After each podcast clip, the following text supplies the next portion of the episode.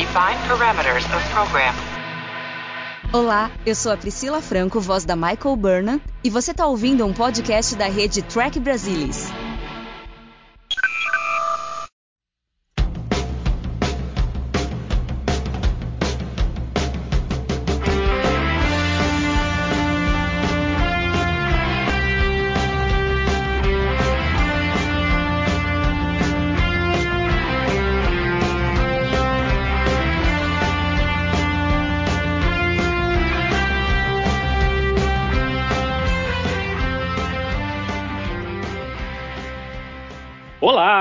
Sejam muito bem-vindos. Eu sou o Fernando Odo Rodrigues e este é o Balde do Odo, o podcast da rede Trek Brasilis que fala da melhor série de Star Trek de todos os tempos até hoje, Star Trek Deep Space Nine. E hoje nós vamos falar de um episódio para mim surpreendente, A Man Alone, né, o homem só. É, é, claro que tem um, um, uma certa subjetividade aí, porque é o primeiro episódio centrado no Odo, né? Mas para uh, ah, discutir as odices desse episódio, estão aqui comigo, como sempre, Mariana Gamberger. Fala aí, Mari. Olá, pessoal. Um prazer estar aqui com vocês. Luiz Castanha Castanheira, o morne mais falante do quadrante beta. Tudo bem, pessoal? Bom estar aqui de novo. E o nosso querido amigo Alexandre Bortolucci, que ainda não tem um personagem de Deep aí. É, esse é o quê? O Bashir, Alexandre? Aí eu deixo ao gosto dos fregueses, vocês fiquem à vontade, tá? Olá a então, todos. Então seja bem-vindo. Então seja bem-vindo, Alexandre, já dizia Bortolucci. Olha, Jazia é belíssima, né? Eu acho que não, infelizmente, eu não tenho o mesmo perfil que ela, mas eu agradeço o, o elogio, vou considerar um elogio. Muito obrigado. Saindo por cima, como sempre. É, é, um homem muito elegante. Mas vamos lá. Esse foi o originalmente o segundo episódio a ser produzido para a série, mas foi o terceiro a ser exibido, né? E eu reassisti uh, seis dias atrás.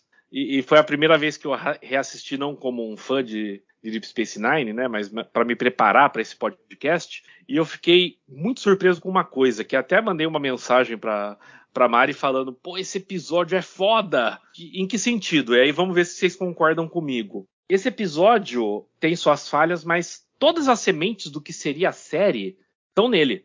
A gente tem participação de todos os personagens regulares. A gente tem um desenvolvimento muito forte de personagens a gente tem participação do elenco convidado recorrente. E aí a gente já tem, por exemplo, o Nog, que tinha aparecido no, no Emissário e aparece de novo agora. A gente tem a Keiko.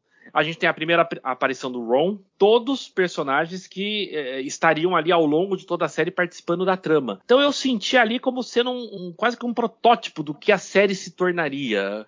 Uh, uh, vou perguntar primeiro pro, pro, pro, nosso expert em não falar enquanto bebe. Castanha, o que, que você acha disso? Do que disso tudo aí? É, disso tudo aí. Eu acho que tem isso tudo aí, mas ainda é de forma embrionária. Acho que eles vão melhorar muito isso ao longo do tempo. Ah, sim, sim, mas os elementos estavam lá, né? Dá para enxergar algumas coisas, mas é, eu acho que ainda de forma embrionária. Assim, né? não, não, é um exemplo assim muito, muito brilhante dessas coisas. Estão lá, mas tá, tá longe do, do, que a gente veria mais tarde. É, uma, coisa, uma coisa que a gente tem que observar é como o Ron mudou, né? É, a caracterização dele era muito abrasiva, era bem diferente do comecinho. Ah, ele, ele era menos chato, o... né? Ele era menos irritante. Não, ele era menos bobo do que Também. ele vai ele aparecer era depois. mais tradicional, não sei se foram mexendo um pouco, um pouco nele ao longo do tempo. Ele, ele lembrava mais da, algum daqueles diferentes originais, eu acho. Aí eles foram mexendo nisso ao longo do tempo. O, o, o Nog dá para fazer uma ponte, mais ou menos, né? mas o, o Ron eu vejo muita diferença no começo aí. Ah, sim. Eles ainda não sabiam o que era o personagem, eu diria. E, depois desse choque de realidade aqui do Castanha, Uh, Mari, você concorda em alguma coisa com o que eu falei? Um pouco, mas eu comecei a assistir hoje, eu fui assistir hoje de novo, e aí eu só ficava pensando, nossa, esse ponto aqui eu não concordo, esse aqui também não, esse aqui também não. Mas, assim, no geral, o episódio é bom, eu gosto dele, mas tem algumas coisas que eu acho que podiam ter ficado de fora, que eu tiraria completamente. Mas tem algumas que são muito boas, especialmente com relação ao Odo. Eu acho que o foco principal do, do episódio e eu acho que tem coisas muito interessantes dele, né? Mas assim, eu acho que solidifica um pouco mais a amizade dele com a Kira, que a gente teve, tá certo que esse foi filmado antes que o Past Prologue, mas vamos assumir que Past Prologue aconteceu antes que o Amen Alone, então... É, pro, pro, pro TB vale a ordem de exibição. É, para eles, como se eles escolheram essa ordem, a ordem que aconteceram os, as coisas foi essa. O interessante é que você tem uma Kira que acredita 100% no Odo, e isso é muito legal, e ele não, não fala, não, como que você acredita em mim, né? Eu, eu posso ter matado. Ele, ele não fala nada disso. Diferente do que ele faz com o Cisco. Com uhum. o Cisco que ele pergunta, como que você sabe que eu não sou culpado, que eu não fiz alguma coisa? Então eu acho que mostra bem é, essa amizade do, do Odo com a Kira e é muito legal. Isso foi uma coisa muito interessante. E acho que com relação à sementinha e tal, eu acho que uma coisa muito legal também é o início da amizade do Nog com o Jake e, e o pontapé do personagem do Nog, né? Ele indo para a escola, ele vai começar a conhecer o que, que é a federação, a influência que o Jake vai ter sobre ele e o crescimento fenomenal que esse personagem vai ter até o final uh, da série. É, esse eu entendo mais como um contínuo. O Ron tem mais dificuldade. É, é, eu acho que tem, tem algumas coisas de caracterização um pouco estranhas, né? Ela já dizia, por exemplo, que ela, certo momento ela fala que está acima dos desejos carnais, é um negócio muito estranho em retrospectivo. Por é, exemplo. porque não, não bate com ela, né? O que ela mostra. Não, não. E, e o outro fala da coisa do relacionamento também, que ele nunca teve, não tem interesse. E aliás, é, é, é, o discurso perfeito, perfeito para homens divorciados, tá? É aquilo mesmo.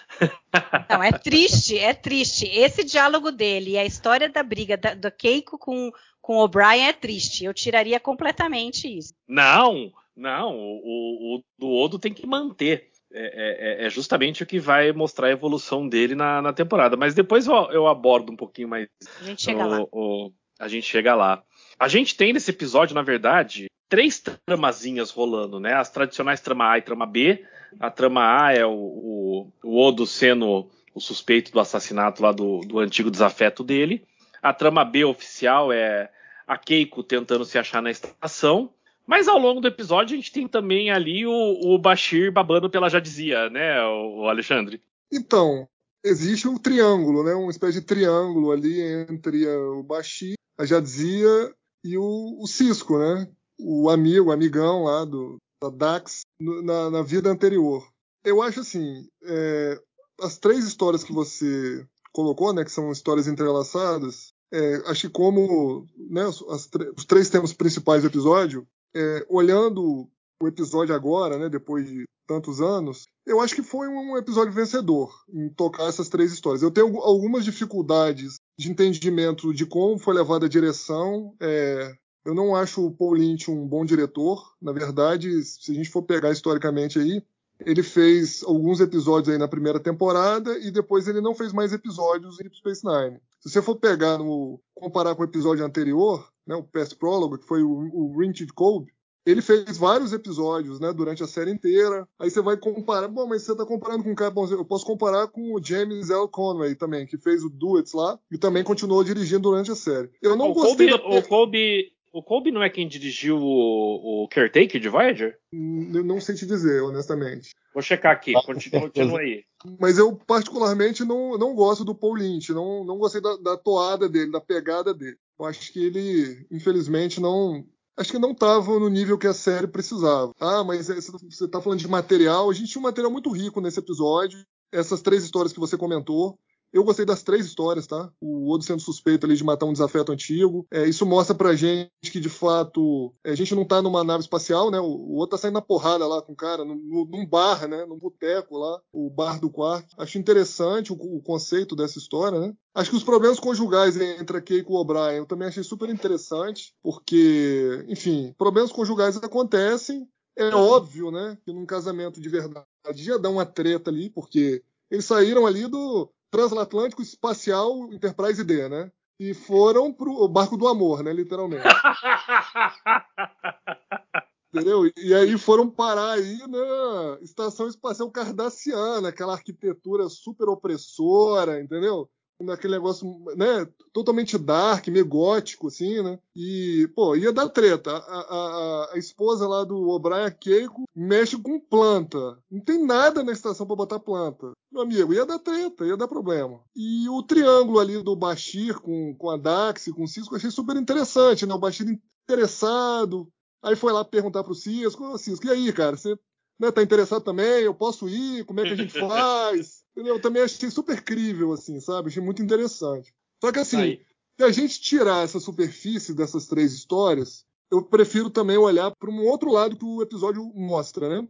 Que é o preconceito, né? Contra aquilo que é diferente. É um tema muito atual ainda hoje. Eu acho que é outro paradigma que Deep Space Nine quebrou. Eu acho esse tema extremamente atual, importante, interessante, né? E aí tem vários preconceitos. O preconceito lá dos bajorianos contra o Odo, por ele ter trabalhado junto com os cardassianos. Tem até um preconceitozinho ali do Cisco contra o Nog, né? Ó, oh, não quero que você fique andando com esse garoto aí, esse garoto é, é encrenca, é problema. Bastante. E tem ali o, é, e tem o preconceito ali do Ron contra a Keiko, né? Mulher, né? Ah, você é mulher, não sei o quê, você não serve para ser professora e contra os próprios humanos. No final ali o, o, Ron dá um, dá um troco no Cisco, né? Que o, o Nog vai lá para a escola ele fala assim: não senta perto desse garoto terráqueo, não, entendeu? E é até interessante que o Cisco tá mais atrás, quando ele escuta isso, ele vai para frente, tipo, dá uma encaradinha assim no, no Ron. Então eu achei esse tema também, apesar de ser um, né, não estar tá diretamente ligado com as três histórias entrelaçadas,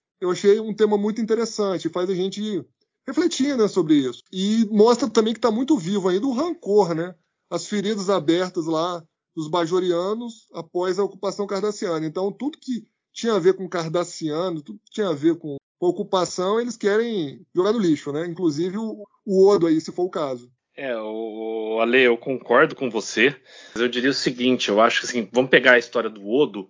O Odo é o único, nesse momento, o único ser daquela espécie conhecido, né? A gente só vai conhecer outro daqui a duas temporadas. E eu entendo a trajetória dele como sendo alguém que sempre teve que lutar contra o preconceito, mesmo quando ele chega lá na estação cardassiana que a gente vai ver depois lá no Necessary Evil, né?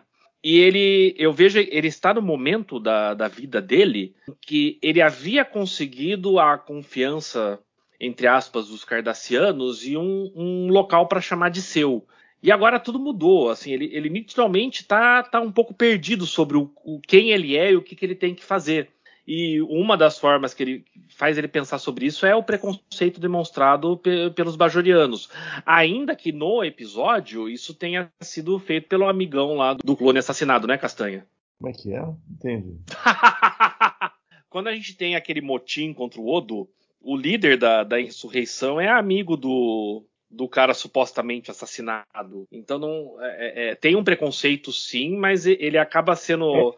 aflorado uh, por esse amigo que está querendo realmente instigar, que faz parte do plano de, de ferrar com o Odo. Né? Não, mas é amigo ou só sabe que o cara matou um cardassiano? É, eu acho que ele assim conheceu ali no, no bar ali, né, por ser bajoriano. E ele é. fala muito ampassando, assim, né? Não, eu conversei com um cara lá no bar, ele tava com medo de, de ser assassinado, de acontecer alguma coisa com ele e tal. Então, eu acho que não era amigo, não, mas enfim, né? Fica para interpretação. Ele serviu a um propósito sem, sem ele foi, que ele, ele foi, sem que ele, ele foi manipulado para é, exato, É. Não foi que ele estava mancomunado com o Ibudan e que combinaram e que ele ia fazer o pessoal incitar o pessoal contra o outro. É o cara bobão, tal, que que pega ali o negócio e, e segue. É o Minion.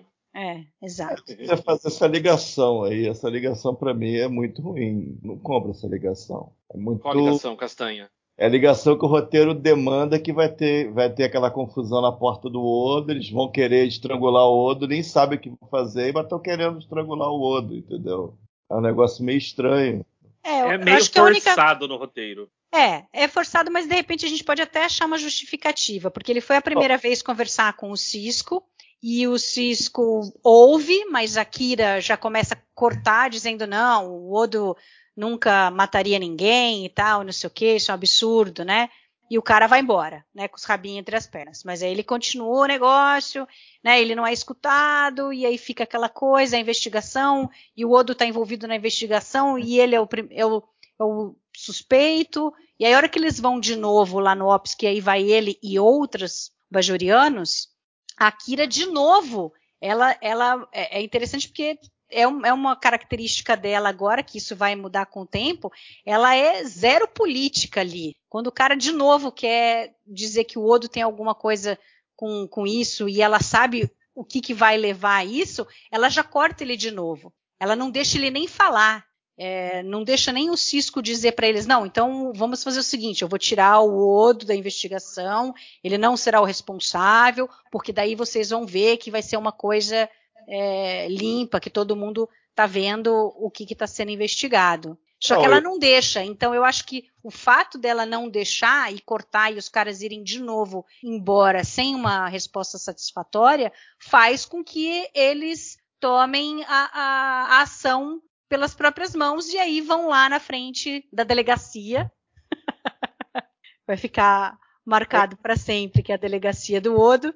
Em Mas enfim. Odos off. Embora seja um pouco exagerada essa movimentação, tal, eu acho que é uma coisa que acontece muito. Eu acho que é muito, eu acho que não dá pra gente dizer que é 100% forçado só para é, como roteiro, que, né? que poderia ter uma odofobia na estação, isso eu entendo. Eu acho que eles poderiam pressionar.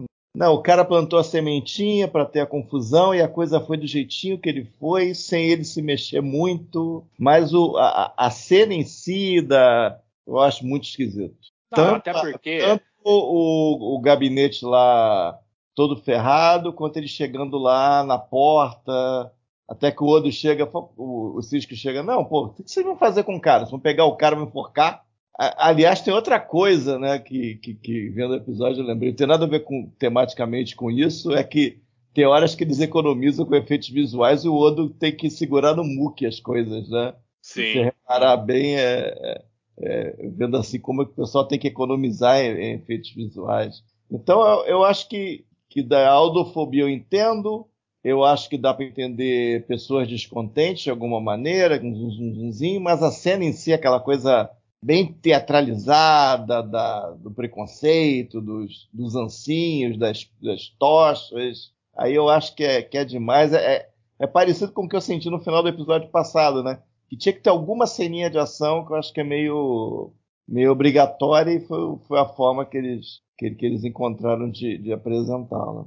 Não, então, Castanha, mas assim, é, eu continuo achando que isso pode ser um problema, né? Eu, eu tô, obviamente eu estou aqui deduzindo, né? Eu não sei o que aconteceu, mas me parece isso aí que você disse da, da cena ter sido forçada ali na frente da delegacia, né? Do motim ali na frente da delegacia, eu acho que vai de encontro com o estilo de direção. Porque vamos pensar aqui. Se você pegar aquela cena do Nog com o Jake aprontando com aqueles, aqueles insetos ali, aquelas pulgas alienígenas ali, que né, colore a pele ali dos caras ali no reprimate, cara, uma cena também super forçada. E você vê ali que é pegada de direção, entendeu?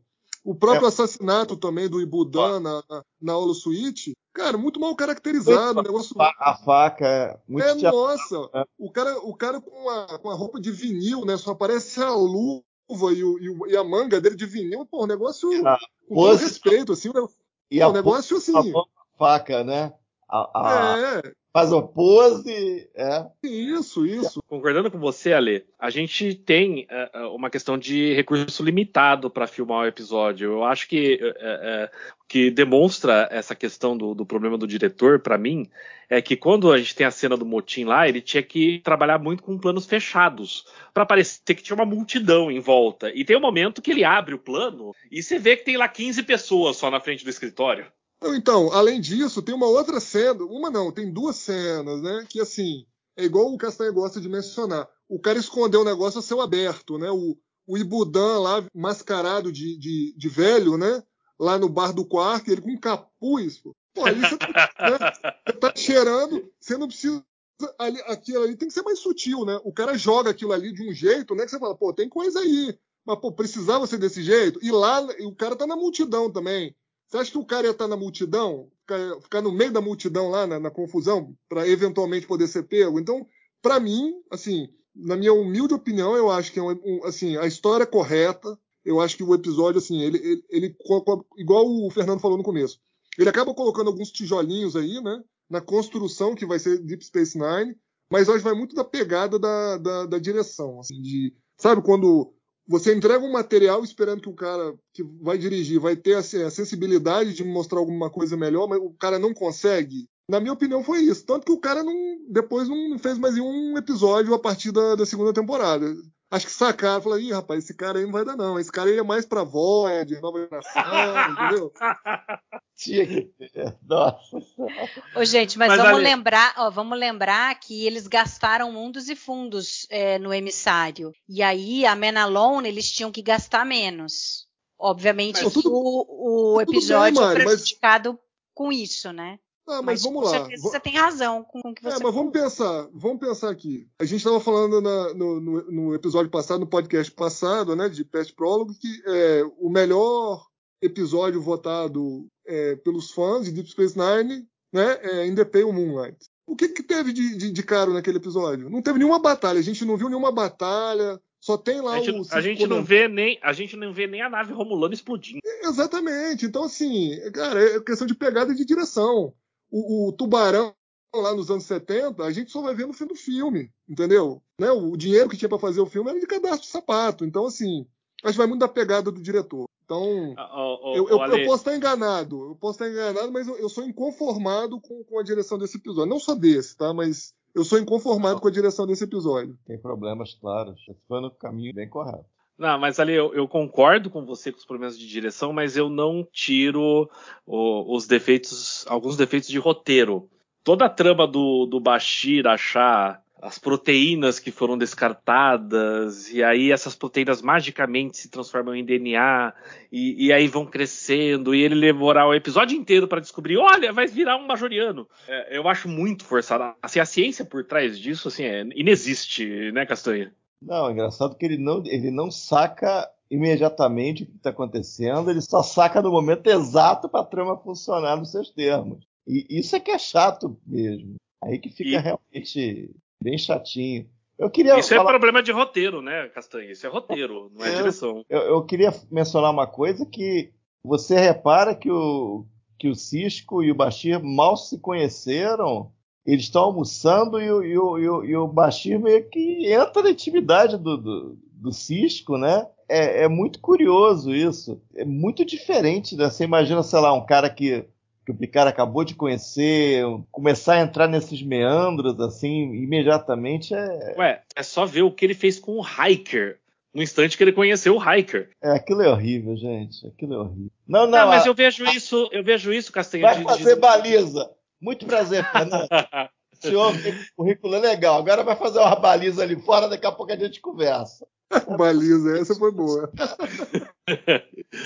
Mas eu vejo, Castanha, eu vejo Castanha. Eu vejo no, em Deep uma coisa bem interessante que, que, que, eu acho que diz muito sobre os dois personagens. Infelizmente, por muito tempo ainda vai ser mal sobre o Bashir, né? O Bashir tá ali, tá conversando e tá puxando o assunto porque ele tem interesse em saber se o, o Cisco tá, tá pegando a Jadzia ou não. Mas eu acho, eu vejo no Cisco que ele tem o entendimento de que ele não tá numa nave estelar, nem todo mundo ali é, é, oficial da frota, e que ele tem que ter um certo nível de relacionamento com os seus oficiais. Então não é uma coisa assim do tipo, ah, eu não vou falar nada pessoal com esse cara. Não, é do tipo, eu preciso é, conquistar a confiança de todo mundo aqui e não vai ser só pelas minhas ações, eu acho que é pelo diálogo também. O que, que você acha, Mari? Não, eu concordo com você. Eu acho que o Cisco é um cara muito mais aberto a ter relacionamento com as pessoas que ele, com quem ele está trabalhando. Eu acho que ele procura isso. E agora, claro, eles, eles colocaram ele na situação ali, porque ele, ele pergunta: vamos almoçar? E, e o Bashir fala sim, né? Mas não, o Bashir é o, de costas. O Bashir, não, o Bashir de Costas pergunta: vamos almoçar? E o Cisco, sim. Aí ela já disse: ah, não, eu tenho compromisso. Então acho que criou ali a situação para eles irem. Não, mas é o Cisco que pergunta: vamos almoçar? E o Bashir responde sim, e aí a Jadzia responde não, porque o Cisco estava é perguntando para a Jadzia. É, é. Vou rever, vou rever, é, vou rever. Acho que é isso Pela aí. décima nona vez. Care for lunch? Sure. No, thank you. Um, Major Keir's waiting for my report. Então, no fim, ele acaba tendo que meio que ir tendo que, né, almoçar uhum. com o Bashir. Mas eu vejo natural isso dele conhecer as pessoas que estão sob o comando dele. Não, eu vejo uma sequência natural depois. Separado, mas ele almoça com os dois. Ah, sim, ele almoça com os dois. Dois. Mas eu vejo uma sementinha plantada aí que a gente vai ver mais pra frente. Vocês lembram depois? Eu não lembro o nome do episódio. Castanha, Lemar e vê se vocês me lembram. Que o. Acho que é nessa temporada ainda que o, o Cisco. É o episódio da, da Luxuana. Que o, o Cisco põe o Bashir pra ficar tutoriando os embaixadores. Isso é. É. na segunda, não é? É na segunda temporada, se eu não me engano. Que tem É, na os primeira, é- embaixadores. É, é o episódio da, da Luxuana Troy. Não, é essa mesmo, é esse mesmo. Primeira temporada, né, Castanha? Isso, é esse mesmo. Vamos É, chegar é, eu-. Você vai ser duro. Não, Então, e- mas eu, mas eu vejo, eu vejo, por exemplo, esse início de conversa, de diálogo do Cisco com o Bashir, eu vejo como sendo. O Cisco de repente se viu no Bashir quando ele conheceu o Curzon. O cara verde, inexperiente. E o Curzon fez ele se fuder lá com recepção de embaixadores, não sei o quê. E aí, Ué. quando aconteceu isso, ele faz a mesma coisa com o Bashir, por quê? Porque aquilo fez parte da curva de aprendizado do Cisco. Você concorda, Alexandre? O que, que eu acho em relação a esse assunto especificamente, né? Eu, diferente de vocês, eu entendo, mas talvez a minha opinião seja um pouco mais parecida com a do Fernando. Assim, eu entendo que eles têm que começar a fazer a- o desenvolvimento né, dos personagens, dar subsídio para a audiência entender como que é cada personagem, a caracterização de cada espécie. Então, assim, não tem jeito. As coisas não vão ficar 100% perfeitas. Então eles têm que distribuir, distribuindo. Eu, eu gostei assim, da interação, né? O Cisco lá conversando com a, com a Jadzia lá, do negócio lá do. é, Como é que é o nome do negócio? Asna, né? Asna assada tal. Asna no vapor. Isso, então. Eu achei bacana, assim, a interação, né? Eles tentando fazer algum tipo de correlação com a vida anterior, o, o Cisco lembrando, pô, da última vez que eu te vi, você, né, você era diferente e tal. E depois o Cisco explicando, né, pro Bashir, como o Fernando colocou. O Bashir estava afim de ficar lá com a, com a Dax, e ele estava se esforçando ali para pegar o máximo de informação que ele pudesse, para que ele pudesse, de alguma forma, tentar chegar nela, conquistar, entendeu? Então eu achei, assim, eu particularmente achei muito crível. Claro que o tom do diálogo poderia ser um pouco diferente, poderia, mas assim, os atores estão se conhecendo também. Volto a repetir, tem também a própria direção que tem que ajudar, tom dos personagens. Meu amigo, você está forçando demais aí, né? Peraí, não é assim. Então, assim, eu, eu gosto dessa interação, tá? A gente acaba descobrindo algumas coisas sobre os trios que a gente não sabia, né? Que eles têm mãos frias. Mãos frias é mais no começo, né? Lá com o Bashir. Inclusive tem um negócio curioso. Eu não sei se vocês perceberam, logo no começo ali do, do, do episódio, que a, a Jadzia tá jogando lá o Enigma, né? O, to- o Toniano lá, aquela, aquela circunferência lá, e ela né, dá um fora do Bashir e sai fora. Fala assim: ah, joga aí, ó. E ela fala assim: ó, eu tô há 140 anos tentando resolver esse enigma. Aí o Bashir fala assim: computador, reiniciar enigma. Vocês já pensaram que talvez ele, né, sendo o que ele é, resolveu lá aquele enigma? Sim. Parou pra pensar nisso, entendeu? Eu, eu pensei foi- nisso depois. A questão dele fazer a esfera destruir tão rapidamente é parte da fachada dele. É, não só isso, e logo depois ele pede pra reiniciar o enigma, entendeu? Ele vai tentar de novo, sozinho, entendeu? Se você quiser É. usar isso como um gancho, né, pro desenvolvimento do personagem no futuro, eu acho que é, que é, que é interessante. Mas assim, eu, eu gostei, tá? Eu, eu gostei da interação do- dos personagens, como eu disse. É, Eu gosto da história desse. do high concept, né, do episódio. Eu só tenho problemas, de fato, com o tom de algumas cenas. Eu gostei da interação lá, do, do Cisco com a Dax, do, do Bashir com o Cisco. É, eu acho que a gente fica sabendo aí que, como eu disse, né, os trios têm as mãos frias, é, eles têm problemas para manter a amizade né, da vida anterior, isso aí. Aí o negócio de não focar em relacionamento amoroso, cara, eu acho que isso é uma característica da raça, mas toda, toda espécie lá tem suas características, né? Mas toda regra tem sua exceção. Entendeu? Tem Uhum. o cara que pode ser monogâmico a vida inteira, um dia ele conhece uma, uma pessoa e ele fica fascinado por, por aquela pessoa e ele chuta o balde. Ele fala: Meu Deus, eu né, vou mudar aqui minha forma de agir porque eu fiquei fascinado com essa pessoa, entendeu? Essa pessoa faz meus olhos brilharem. E aí ele faz ô, diferente tudo que ele fez até aquele momento, entendeu? Mas enfim, pode ser isso. Eu, eu achei crível, tá? Eu, pra mim, a forçação de barra é o tom de algumas cenas, como eu disse. Eu, eu- essa interação toda eu gostei. Eu, eu achei crível, interessante. E eu acho que, assim, querendo ou não, ela acaba somando, né? Cê- É como eu disse, os tijolinhos. Você vai colocando um tijolinho em cima do outro e vai montando, vai construindo a série. Ó, só para vocês saberem, esse episódio que o Bashir tem que ciceronear os embaixadores é o The Forsaken, da primeira temporada. Em breve falaremos dele. Eu acho que falta a gente falar um pouquinho mais, a gente só pincelou a, a trama da Keiko nesse episódio, né? Porque o que eu acho interessante nessa trama é que é, é, era um casamento, o O'Brien teve a opção de uma promoção, isso é claramente dito no episódio, que ela acaba concordando, mas ela se vê como literalmente uma dona de, de quarto, né? Porque não é casa, é um quarto na estação. Que tudo que ela tem que fazer é cuidar do quarto e da filha. E, e, e ela é uma pessoa que a gente já conhecia da nova geração, que ela é muito mais do que isso, né? E, e, o que a gente tem nesse episódio é a frustração dela de não ser útil. Ela fala isso explicitamente: eu quero me sentir útil. E isso acaba levando a, a ideia de fazer uma escola depois daquela cena ridícula do, das pulgas, né? Mas eu acho que é, é, é um desenvolvimento interessante para personagem. O que, que, você acha, Mari? Bom, vamos lá.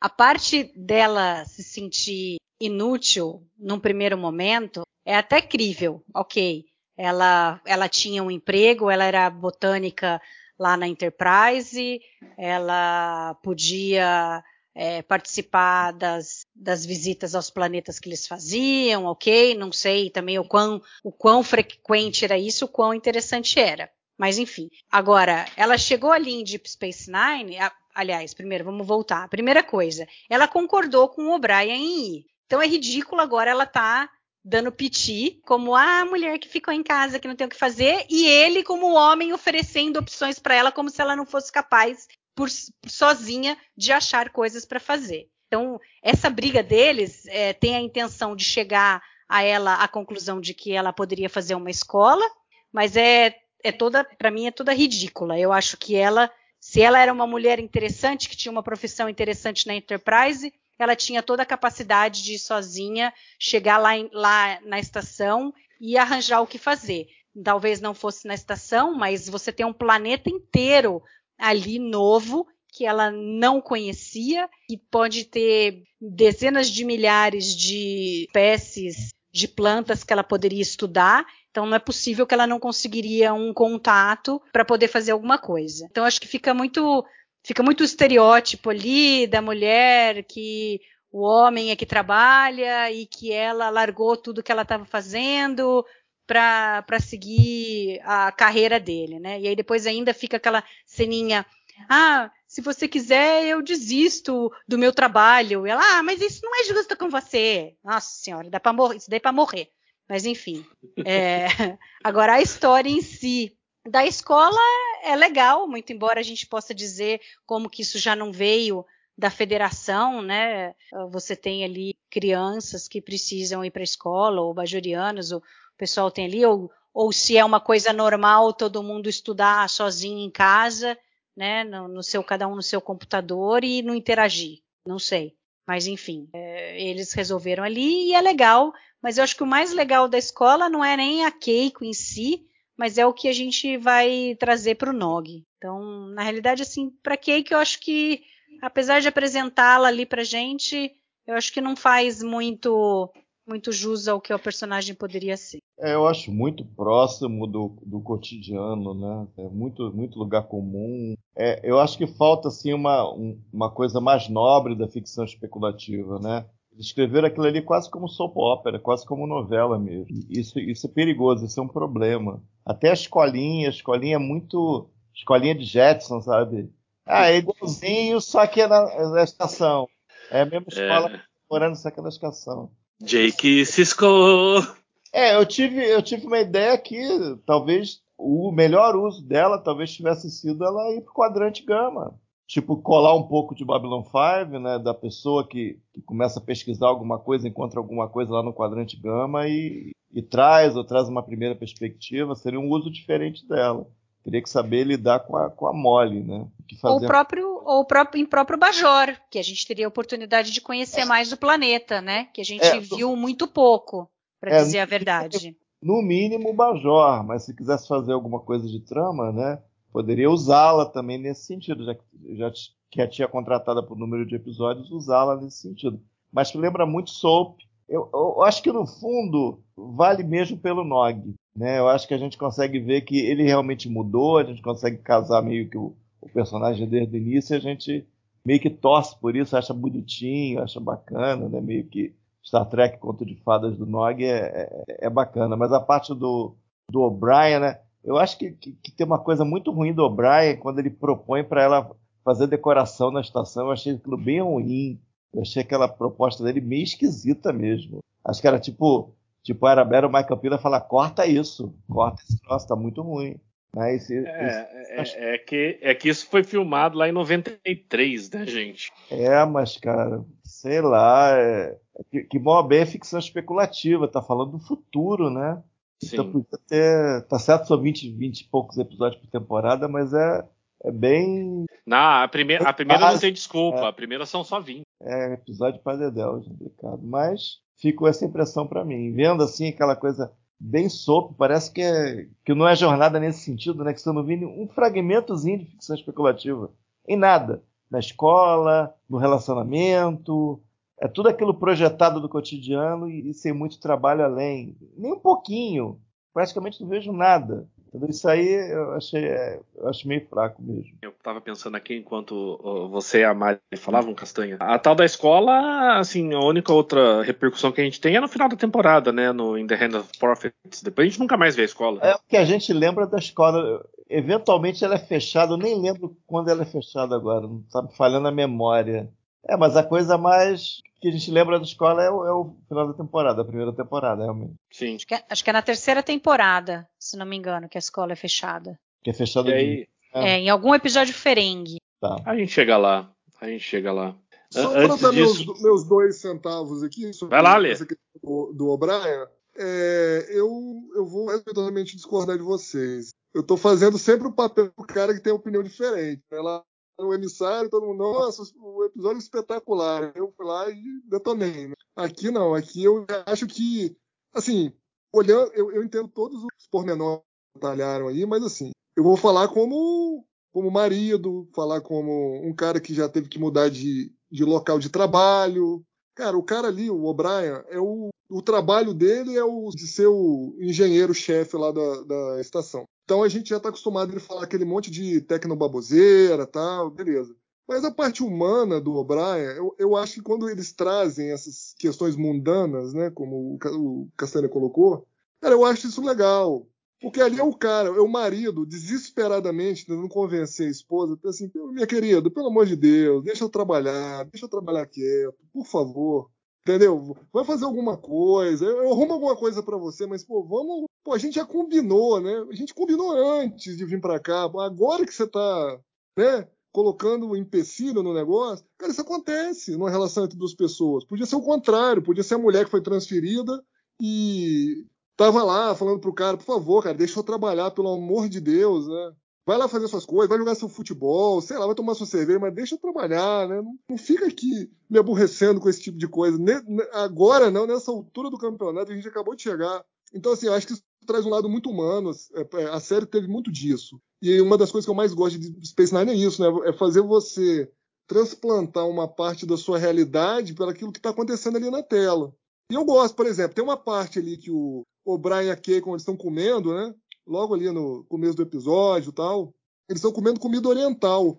E isso aí faz uma, uma referência lá naquele episódio da, da nova geração, da, da quarta temporada, do The Wounded, que eu já tinha comentado anteriormente. Lá, o O'Brien não quer comer comida oriental. Ele, ele tá. Ele, ah, meu Deus do céu, eu não quero comer isso, eu quero comer bacon, sei lá o que, que é que ele queria comer lá. E aí a Keiko fala: não, pá, come isso aí, isso aí é bom pra caramba, isso aí, ó, isso é bom, raiz forte, isso é, isso é delícia. E ele vai, tenta convencer ela: não, tá bom, eu vou comer isso aqui, mas amanhã você come outra coisa, entendeu? Um bacon, vai ser legal.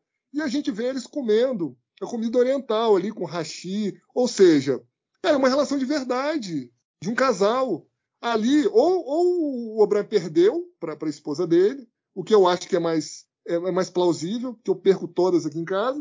ou, ou então, ou então ele, é, tipo assim, era o dia da Keiko, escolher a comida. Então ela escolheu lá a comida oriental. Cara, mas faz todo sentido isso. Eu acho que, como eu disse, isso traz para um pouco mais perto da nossa realidade. E, então, pode ser piegas, pode ser forçado, mas eu, eu particularmente gosto, gostei, tá? Gostei dessa parte. Valê, Eu diria que o O'Brien perdeu, porque eles não estão comendo em casa, ou seja, alguém não fez a comida para todo mundo. Eles estão jantando fora, então cada um podia ter escolhido o seu prato. Então Não, eu diria que o tão- O'Brien perdeu. Não, eles estão em casa sim, cara. Eles estão Ah, cena que eles estão em casa. Tá, eles estão depois, em casa, entendi. eles estão em casa, entendeu? Por isso que eu tô falando, eu- ali ele, ele perdeu, cara, ele deve ter pedido, entendeu? Falou, ah, meu querido, a partir de agora é só oriental e uma vez por mês a gente come bacon. Aí ele falou, ah, tá beleza, então, perdi. Ok, faz parte, entendeu?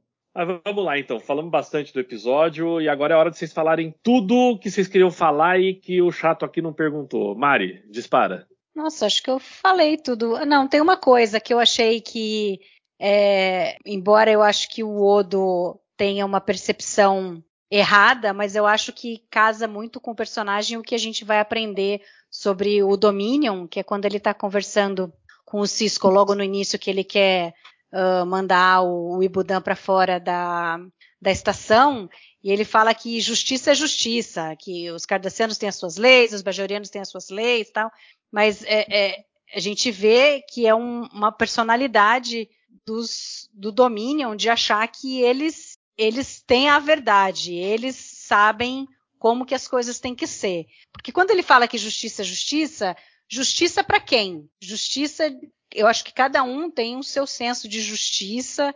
É, você num local, você dependendo da sua criação, como, as- como é a cultura de um país ou de um planeta, no caso, a justiça pode ser de um jeito, né? E em outro local a justiça pode ser de outro, né? Que nada mais é a justiça é o direito de alguém é, ou de, de todo mundo ter igualdade, de, de ser justo, de ser julgado justamente. E isso está baseado exatamente nas leis. Né? Você ser justo, você cumprir as leis. E você precisa ter as leis. E aí Não. você tem que ser justo.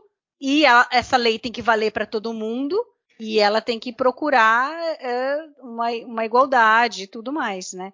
E ali ele fala que justiça é justiça, mas eu acho que é uma, uma visão errada que ele tem ali disso daí, porque ele pode, ah, o cara ali, é, né, no caso do Ibudan, ele não queria ele ali porque ele é um cara que durante a, a Ocupação. ocupação ele se aproveitava dos bajorianos e é até esquisito, porque se ele se aproveitava dos bajorianos, se ele tinha algum algum poder de troca, se ele conseguia coisas, ele está muito mais parecido com um, um colaborador que os bajorianos odiavam, né? Eles não suportavam. Todos os colaboradores foram execrados depois do final da, da ocupação. Então, ele ter sido preso porque ele matou um cardassiano e aí os caras terem liberado ele depois do final da ocupação é meio esquisito porque o cara não era um cara bom. Mas enfim, liberaram ele e tinham o seu motivo. É, agora, quem é o Odo para dizer que ele, por exemplo, ele pode ter pagado o, o, o coisa, ele ficou preso, ele pagou pelo que ele fez. E agora a gente não pode assumir que ele que ele errou e que ele agora mudou. Poderíamos ter assumido que essa pessoa, né? Porque nada mais é que isso. A pessoa faz uma coisa errada, ela é presa, ela paga pelos erros dela e depois a priori ela tem que continuar vivendo a vida dela. Obviamente que isso é simplista a gente dizer isso, né? Mas enfim, ela tem que ter o direito, o benefício da dúvida de que ela mudou e que ela não vai mais cometer o erro que ela cometeu lá atrás, o crime que ela cometeu. E quem é ele para dizer que ele não pode ficar na estação? E acho interessante porque eu acho isso que tem a ver com, com o Dominion. Eles eram assim, eles achavam que eles tinham que botar a ordem no caos, eles tinham que botar a ordem no quadrante alfa, da maneira que eles achavam que era o certo. É, o. Cisco coloca, o Cisco coloca essas coisas Odo, assim, bem, bem prático. Mas realmente, quando ele fala isso, eu penso, eu penso que existe alguma, eu não sei se alguma memória do Great, do Great Link, uma- alguma memória genética, mas eu com certeza eu pensei no domínio. Com certeza eu pensei no domínio. Vocês E- estão enganados. E fora isso, e fora isso, é a questão de você ter alguns tons de cinza também. Você tem um chefe de segurança que tem a mentalidade que flutua nesse sentido. Isso aí também achei interessante. Deixa agora, o, o Ale estava defendendo agora, deixa o Odo aqui defender o Odo. Ah, primeiro, o, o Não, domínio mas que é achei legal, mas eu achei legal isso. Tô o domínio O, o, o Dominion quer impor ordem, ele não quer impor justiça. São coisas diferentes. Ordem é uma coisa, justiça é outra. Dois, se você tem uma pessoa que está à parte Uh, está separada emocionalmente, comercialmente, o que quer que seja, das partes envolvidas, ela é a pessoa mais indicada para avaliar a situação e ver o que é mais justo. Ela não tem o bias de criação, ela não tem o bias de, de religião. E, e para mim, a fase que o Odo fala é perfeita, é maravilhosa, porque fala muito sobre a humanidade. Lei é uma coisa, justiça é outra. Quando a gente estava tendo a ditadura aqui, um monte de coisa errada foi feita, mas estava dentro da lei, isso é justo? Então a gente cumprir a lei não é justo. Até porque, atualmente, no arcabouço legal brasileiro, nós, enquanto cidadãos, podemos fazer tudo aquilo que a lei não proíbe. Se tem algo que a lei não previu, e no mundo digital tá cheio disso, e a gente faz, eu não descumpri nenhuma lei. Não quer dizer que eu fui justo. Então, o papel do Odo ali como ele não é cardassiano, ele não era bajoriano, e mais para frente no Necessary Evil a gente vai entender que ele foi colocado nessa posição justamente por esse motivo, é para poder avaliar as coisas sem nenhum preconceito. E é isso que ele tá falando pro Cisco lá. Entenderam? A defesa ah, apaixonada tá... aqui. mas ele, mas ele nesse caso ele, ele não é isento, porque ele prendeu o cara. Ele já tinha uma coisa atrás, ele já tinha uma preconcepção de quem era Concordo. esse cara. Entendeu? Mas, mas, só complementando uma coisa que você mesmo falou. Ah, se ele cumpriu a pena, não é assim que funciona, cumpriu a pena, ele tem o direito. Ele não cumpriu a pena. A prisão que ele ficava era em Bajor. Os bajorianos foram embora, os, ba os cardassianos foram embora, os bajorianos soltaram todo mundo. Ele não cumpriu a pena por ter matado um cardassiano. É, mas eu acho que o, o pior dele não era nem ele ter matado o cardassiano. A questão dele era o fato dele da, da, da de como ele agia, que ele conseguia Sim. as coisas e só quem pagava é que é que conseguia. E aí ele deixou uma criança morrer porque os pais não puderam pagar. Só que ele não foi, ele não foi julgado e condenado por esse crime. Ele só uhum. foi condenado por conta de ter matado um cardassiano. Porque é quando o Odo tinha a previsão legal para agir. Se não está previsto, vamos lá, pensando hoje no Brasil, se não está previsto na lei, Ninguém pode fazer nada contra você. Nenhum órgão público pode fazer nada contra você. Não está previsto na lei. No caso lá, quem comandava a estação eram os cardassianos. Os cardassianos não estão nem aí se morreu uma criança bajoriana ou não. Ele não tinha como agir. Então, a, a, a, até reforça esse sentimento dele por Ibudã, porque quando ele matou o Cardassiano, o Odo viu a chance de justiça ser feita pela morte do Cardassiano? Não, pela morte da criança. Castanha, Algo mais que você queira acrescentar a esse acalorado embate? Não, eu acho que. Não, isso aí. Isso é mais ou menos. Ou ao episódio. Como... Mais ou menos. Todo mundo tem direito à sua opinião, é... tá? Eu só tô expondo a minha opinião. Um episódio que faz muito por mim, acho que. É, o Alexandre levantou o um ponto interessante da direção ser fraca. Sim, concordo com ele, mas tem aspectos realmente que eu não gosto. Eu queria mencionar, não sei se a gente. Acho que a gente não mencionou, é uma coisa mais de rodapé, mas é a primeira vez que fala do período regenerativo do Odo, do balde, né? É o, o episódio que deu origem ao podcast, talvez.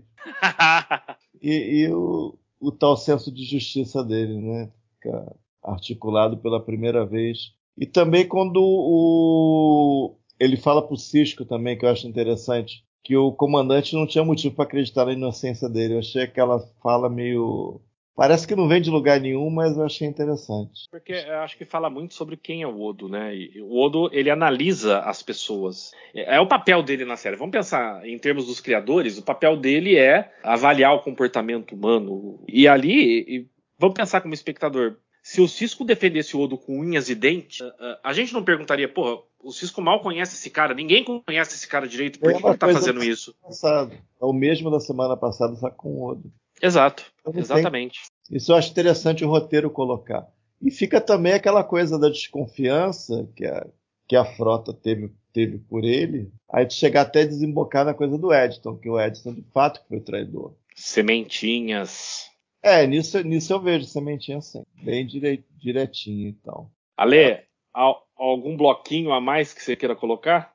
Tem. É, teve uma coisa que a gente acabou não comentando, é, só para voltar um pouquinho sobre a discussão aí de lei versus justiça, eu estou numa vertente um pouco mais parecida com o Fernando, tá? Eu acho que se a gente for olhar né, o, o, personagem, e agora a gente já tem o conhecimento da série inteira, eu acho que aí foi uma proposital, né? A, a, vamos dizer assim, a criação da psique do Odo, levando em consideração que ele estava mais interessado em justiça do que em lei. Então eu concordo mais com o Fernando, embora eu tenha, eu acho que tenha ecos aí do Dominion e tal, né? A gente acaba às vezes não podendo fugir muito do que está no nosso DNA, mas eu acho que tem mais a ver com a opinião do Fernando.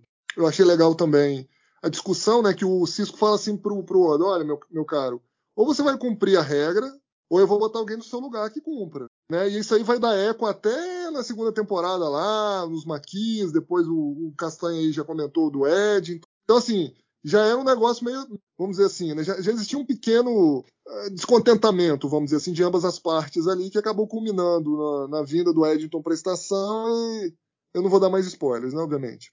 Mas teve uma coisa que eu teve uma coisa que a gente acabou não comentando, que eu acho que nesse episódio é, fica também bem, bem, bem, frisado, né?